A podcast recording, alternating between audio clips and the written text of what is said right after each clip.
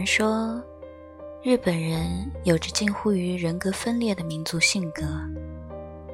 确实，世界范围内能把情色电影做成一个国民产业的，也只有日本人了。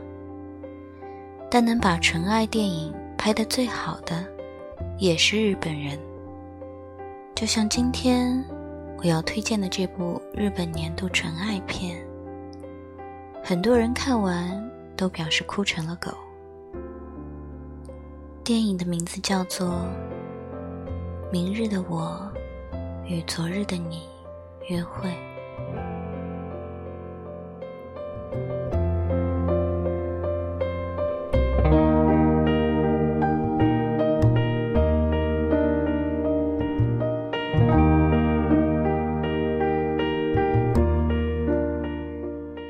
这部电影改编自七月龙文的同名小说，原著在日本销量惊人，上市后加印了二十六次，销量破一百五十万册，被誉为日本年度奇迹纯爱小说。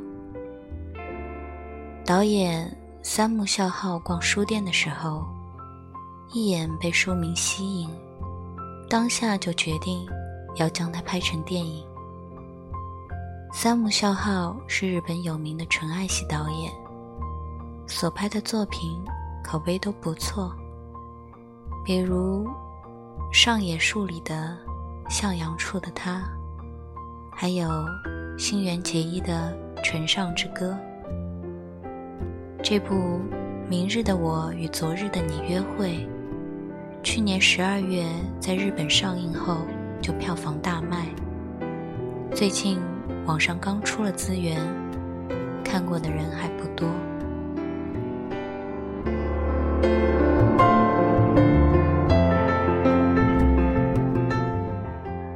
看纯爱系电影容易哭成狗，当然这部也不例外。它的特别之处还在于。它很烧脑。由福士苍太饰演的美术生南山高寿，和小松菜奈饰演的福寿爱美，他们在电车中相遇。高寿对爱美一见钟情，忍不住就跟他下了车，然后一个冲动之下就对她表白了。然而爱美。一点也不感到惊讶，反而很愉快地跟高寿聊起了天。两人互相介绍，称自己都是二十岁。分开时，高寿问他：“我们还能再见面吗？”转过头的爱美，却莫名地流下了泪。接下来，高寿和爱美有了再次见面的机会。两人一起逛街、吃饭、看电影。爱美还说，这是她的第一次约会。然后，剧情发展的很快。高寿表白成功，两人一起搬家、买菜、烧饭。一起在家里看电影，再然后，该发生的都发生了，一切顺利到不可思议，连高寿自己都开始怀疑。但是，爱美不会留在高寿家里过夜。她说自己的门禁是十二点，还开玩笑称。自己是灰姑娘，而且每一个值得纪念的时刻，比如第一次牵手、第一次改变称呼、第一次做羞羞的事，在这些时候，本应该是恋人们最幸福、最快乐的时刻，但对于爱美来说，却不是。她每到这种关键的时刻。都会掉眼泪。这天深夜，送艾美回来的高寿发现了艾美落下的笔记本，他翻开来一看，却发现什么也看不懂。这时，艾美的电话正好打来，他说：“如你所见，我的确有很多秘密瞒着你。明天我会跟你坦白。”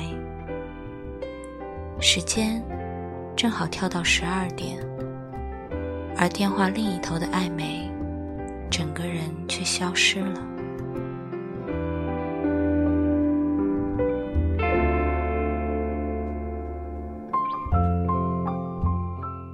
听到这儿，大家是不是觉得有一丝丝的诡异？说好的纯爱电影呢？的确。很多人都想知道，女主到底是人还是鬼？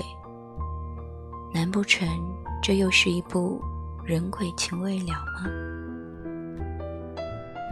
在几天的交往中，艾美在高寿面前展示了预知未来的能力。她能说中高寿的话会被老师贴出来，还知道高寿妈妈烧炖牛肉的秘方。是放巧克力。当高寿问他怎么知道时，他说：“你告诉我的。”然后高寿一脸懵逼，因为他并没有说过。其实片名《明日的我与昨日的你约会》就已经说出了答案。爱美和高寿不是同一个世界的人。爱美来自另一个世界，在那个世界里，时间的流逝顺序和我们是截然相反的。而且，除了时间流逝的顺序不一样外，爱美还不能一直留在高寿的世界里，他只能每五年一次，在月满相交的三十天内。才能和高手见上面。对，也就是说，两个人每隔五年才能见上一面，而他们成为恋人的这个阶段，正好又都是二十岁，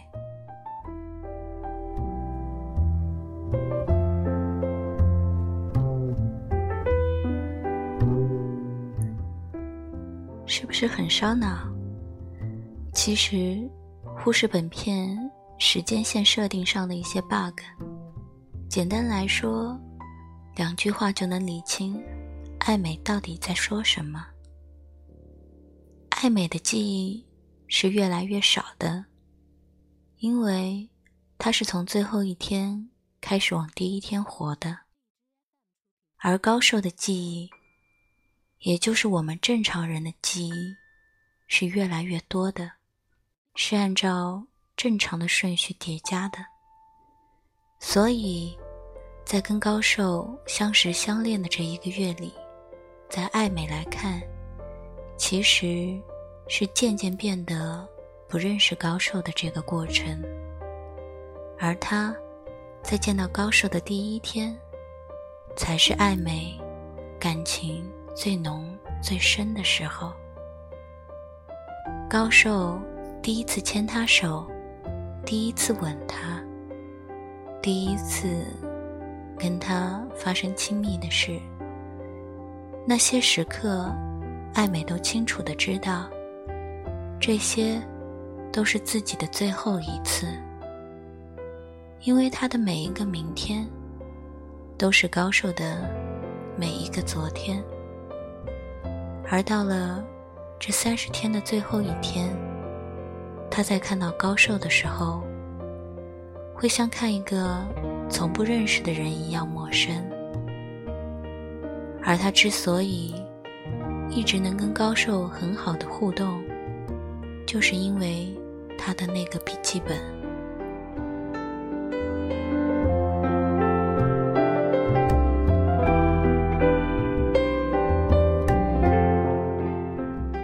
笔记本上。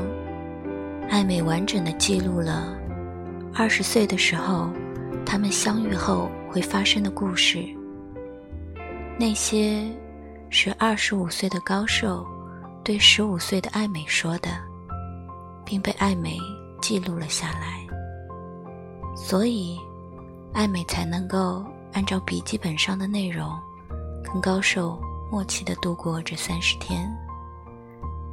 虽然对爱美来说，每一天都有点像对着剧本在演戏，因为每天准备发生的事，她一早都知道了。这也解释了为什么每一个幸福的时刻，爱美都会掉下眼泪。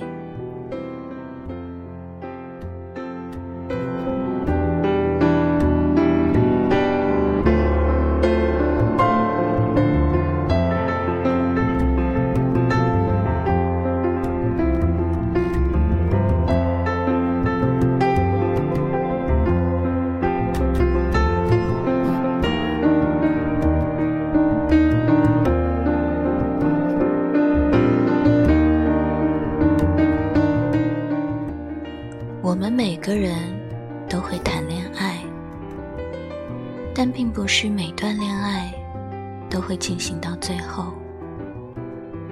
影片的最后，三十天期限如约而至。高寿面对跟自己已经陌生的爱美说：“我们并没有错过，因为他们所经历的时间虽然是朝着不一样的方向流逝的。”但是，两端相连成环，合二为一。因此，他们彼此的这段相遇，就是一整个圆，算是一个比较温暖的结局。虽然他有点感伤。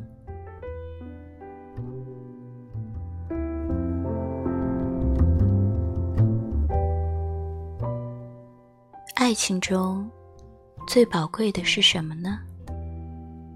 是记忆，是我们跟对方相处过程中的点点滴滴，或快乐，或忧伤。所以，如果连跟对方在一起时的记忆都消失了，那么这段感情，它究竟存在过吗？人可以离开。爱情也可以消逝，但记忆，它不会离我们而去的。正是那些记忆，让我们变成更好的自己，让我们懂得怎样去更好的爱别人。